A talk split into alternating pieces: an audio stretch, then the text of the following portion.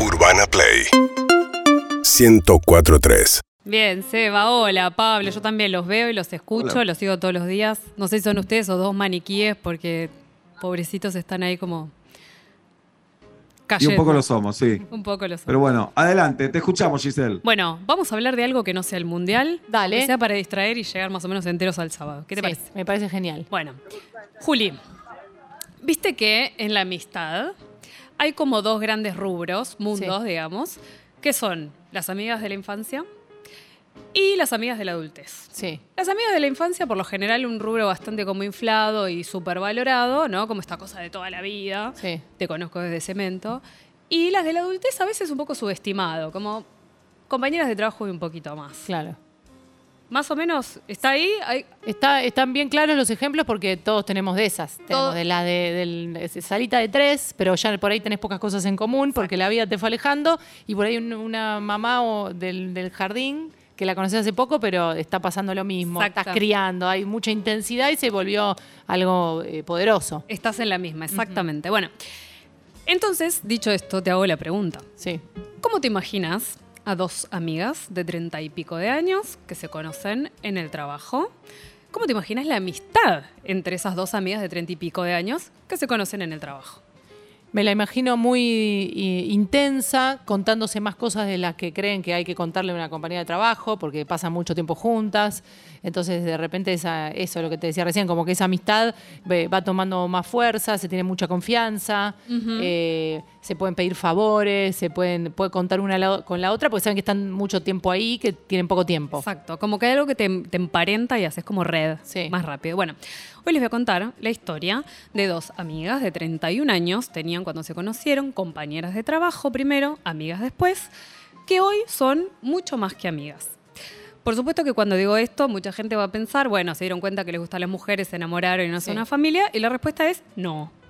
Son mucho más que amigas porque hoy son amigas madres. Como amigas madres, sí. Protagonizaron un caso único en el país. Son dos amigas que adoptaron juntas a una nena. Viste que por lo general la adopción está pensada por personas solas o parejas. O parejas, claro. Nunca entre amigas. Sí, pero las concepciones de familia que van cambiando permanentemente, aparece esta posibilidad. Exactamente. Bueno, te cuento un poco cómo fue la historia. Si te lo contara desde la perspectiva de la niña, te diría la niña de las dos mamás, Sí. pero es la niña de las tres mamás y ahora te voy a contar bien por qué. La historia arranca así. Año 2014, María, cocinera, trabajaba en una escuela en Neuquén. Se incorpora una profe nueva, profesora. María daba clases de cocina, cocinera daba clases de gas- gastronomía. Se incorpora una profe nueva, Guillermina, profesora de biología. A las dos les tocan los chicos de quinto año. Bueno, estas cosas que te da el trabajo, que rápidamente te haces amiga, pasan muy rápidamente a ser amigas. Los chicos las eligen para que los acompañen al, viaje de quinto año al Bolsón, van juntas y ahí tienen una charla que termina cambiando sus vidas para siempre, pero en ese momento no lo sabían. María, la cocinera, le cuenta que se había notado en algo que se llama familias solidarias. Las provincias tienen nombres distintos, pero básicamente son programas que lo que hacen es eh, que los chicos que fueron separados de sus familias biológicas, por la razón que fuera, abuso, maltrato, lo que sea, tengan, pueden estar con una familia, aunque no sea la definitiva, mientras se resuelve su situación. A veces logran que vuelvan con, su familia, con un tío o un abuelo, Sí. o a veces terminan en estado de adoptabilidad para que ese intermedio no sea en una institución, estas familias que son como puentes o de Claro. tránsito. Bueno, un amigo le venía insistiendo, ella tiene una habitación libre en su casa, había una nena que el amigo sabía porque trabajaba ahí, de 12 años, que necesitaba eh, esto en cuestión. Entonces, María le cuenta a su amiga nueva y le dice que había ido al juzgado y que le pedían alguien que fuera como de testigo Sí. a decir que ella existía, que su casa, que era buena persona, que tenía trabajo. Guillermina le dice, boluda, yo voy, soy tu amiga, voy. Entonces, ese es el plan, voy. Bueno, dice que va a ir, va, se anota. Unos días después llama a la psicóloga del programa y le dice, bueno, hay un cambio de planes. ¿Cambio de planes?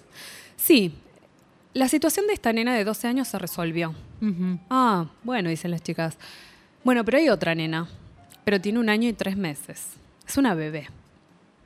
Imagínate que si vos vas a hacer una familia en tránsito, en tránsito son tres meses, Sí. más o menos. De una adolescente de 12 años, una bebé no es lo mismo. Claro. ¿no? Tenés digo, no, tú que estar mucho más. Mucho más, nunca estuviste con un bebé, no tenés una cuna, no, no sabés, Sí. porque además no tenés otros hijos, no sabés. Bueno, la psicóloga del programa le dice, yo creo que les va a hacer bien estar con ustedes. Y Guillermina dice, ¿y yo qué Claro. tengo que ver si yo solo fui a firmar? Sí. ¿Por qué dijo nosotras? ¿Qué vio? Bueno, sigue el, el proceso y finalmente dicen, bueno, dale, vamos. La van a conocer. La nena se llamaba Alma, un año y tres meses. La nena no había sido separada de su familia por una situación ni de abuso ni de maltrato, sino que su mamá tenía una enfermedad mental, tenía un retraso madurativo. eh, y la verdad es que la quería mucho, la amaba a su hija, pero no podía hacerse cargo. ¿no? Tenía una, digo, Sí, una limitación. una limitación de, de poder cuidarla como, como corresponde, Sí. pero el amor lo tenía.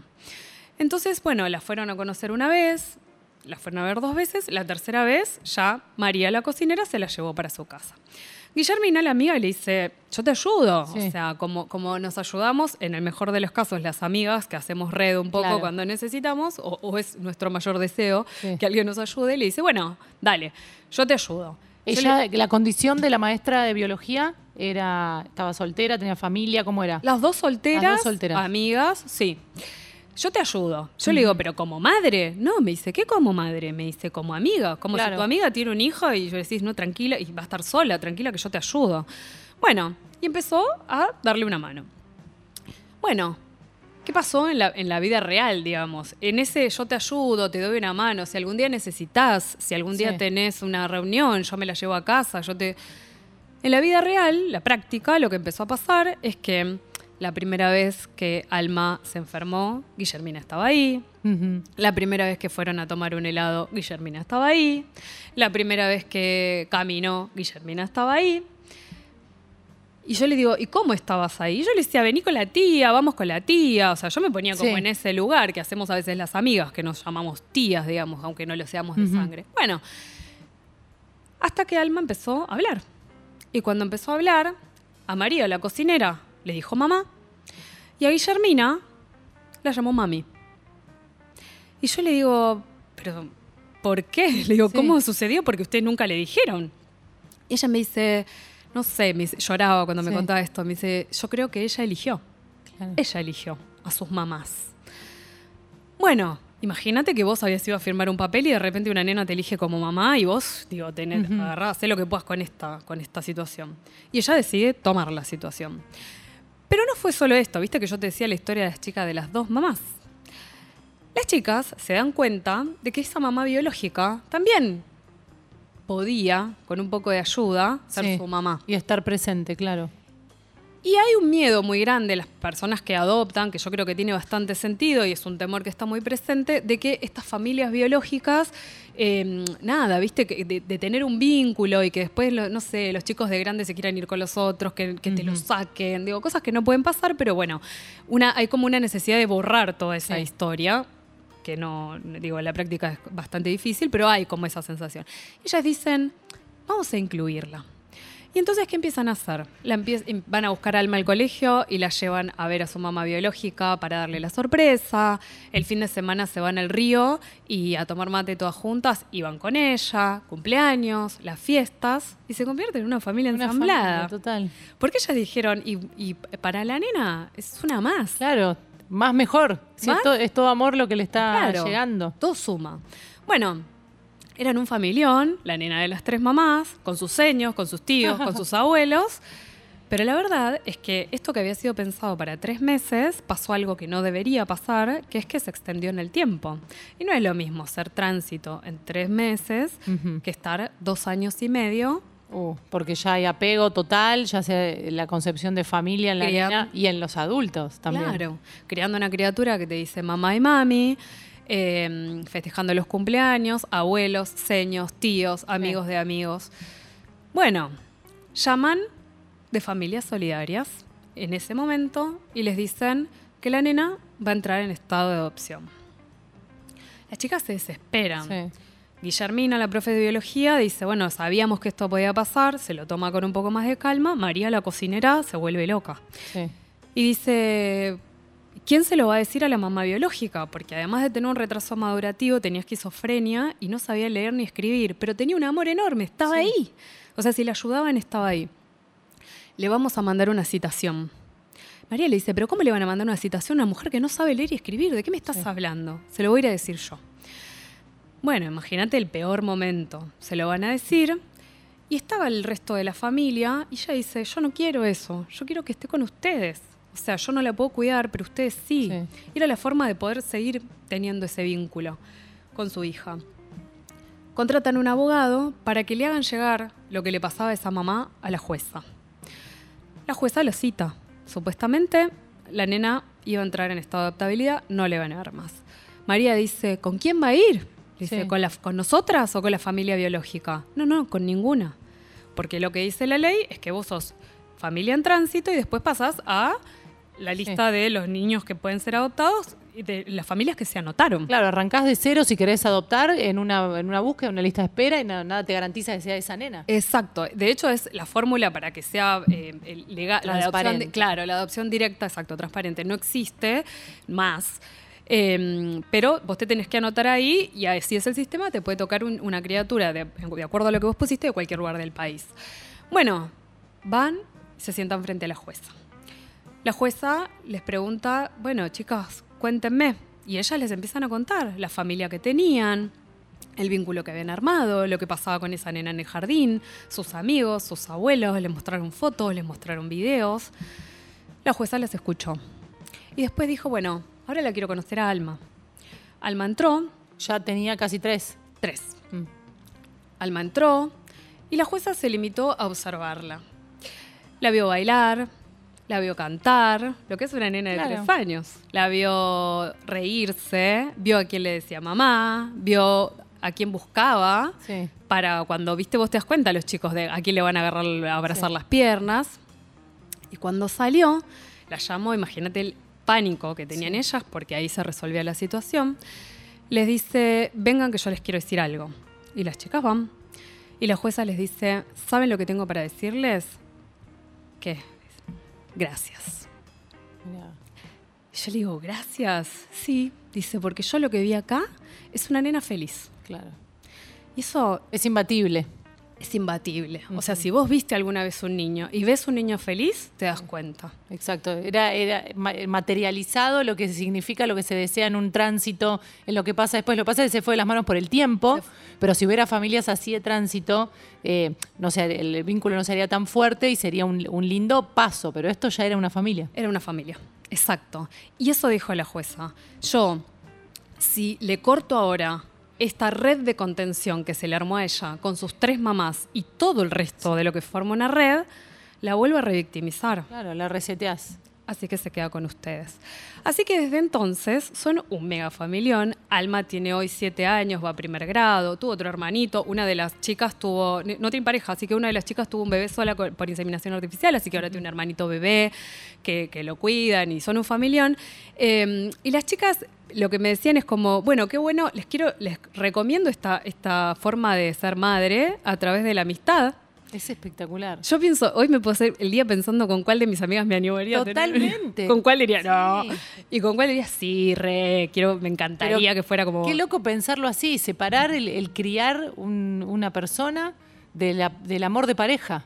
Pero además, Es hasta lógico. además, Porque de qué se queja mucha pareja que se termina separando de amamos, fue nuestro proyecto de vida, todo, pero nos mató la rutina, Total. no encontramos más momento para estar juntos y bla, bla, bla. Es como no culpabilizando ese, a ese hijo, sino que nadie sabe lo que le pasa cuando se convierte porque hay que sostener la maternidad. Ahí estamos viendo a Guillermina, si están, nos están mirando. Ahí están las Sí. dos, las chicas, con, con Almita. Y mm, la rubia es Guillermina, María es la otra y Alma es la del medio. Eh, no, y además todo lo que le pedimos a la pareja, que tiene que sobrevivir con una criatura y además tenés que, que seguir queriéndote como Sí. siempre, tener Ah, adelante. tener vayan a comer, hagan cosas ustedes solos, Sí. porque si no, todo lo que dicen alrededor. todo, el, todo que suma una exigencia más. Eh, y en la amistad ella me decía, está buenísimo, me porque cada una tiene su casa, cada una tiene sus tiempos, cada una tiene sus tiempos libres.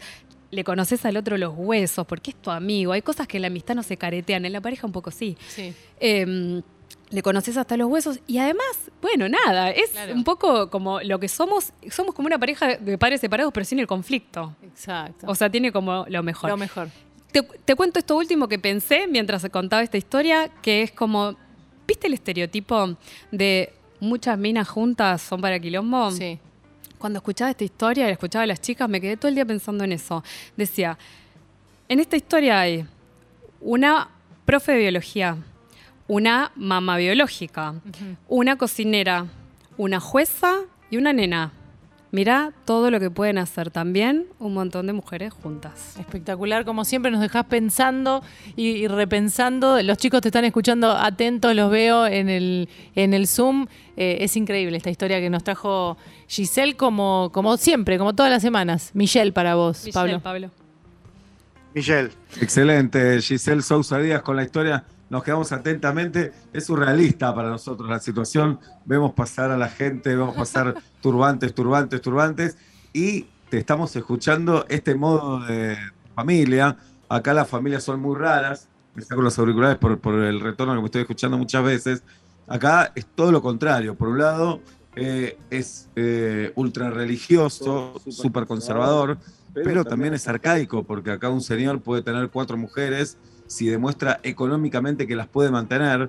Nosotros hemos preguntado si la mujer se podía negar a tal situación y nos dicen que recién las nuevas generaciones están de a poquito levantando la voz contra eso. Son familias que tampoco conocemos nosotros, Claro. pero bueno, vos nos presentás una familia novedosa y una familia en la que todas las personas quieren conformar, quieren ser parte de esa familia, están de acuerdo. Es una familia que, que llegan con el amor y con el, digamos, con el visto bueno de cada uno. Acá es todo lo contrario. Una persona decide armar una familia y todos deben obedecer. Tremendo, tremendo el- la comparación. Gracias, Giselle, como siempre, por venir cada, cada semana. Por favor. Chicos, les mando un beso grande. Nos vemos en un ratito.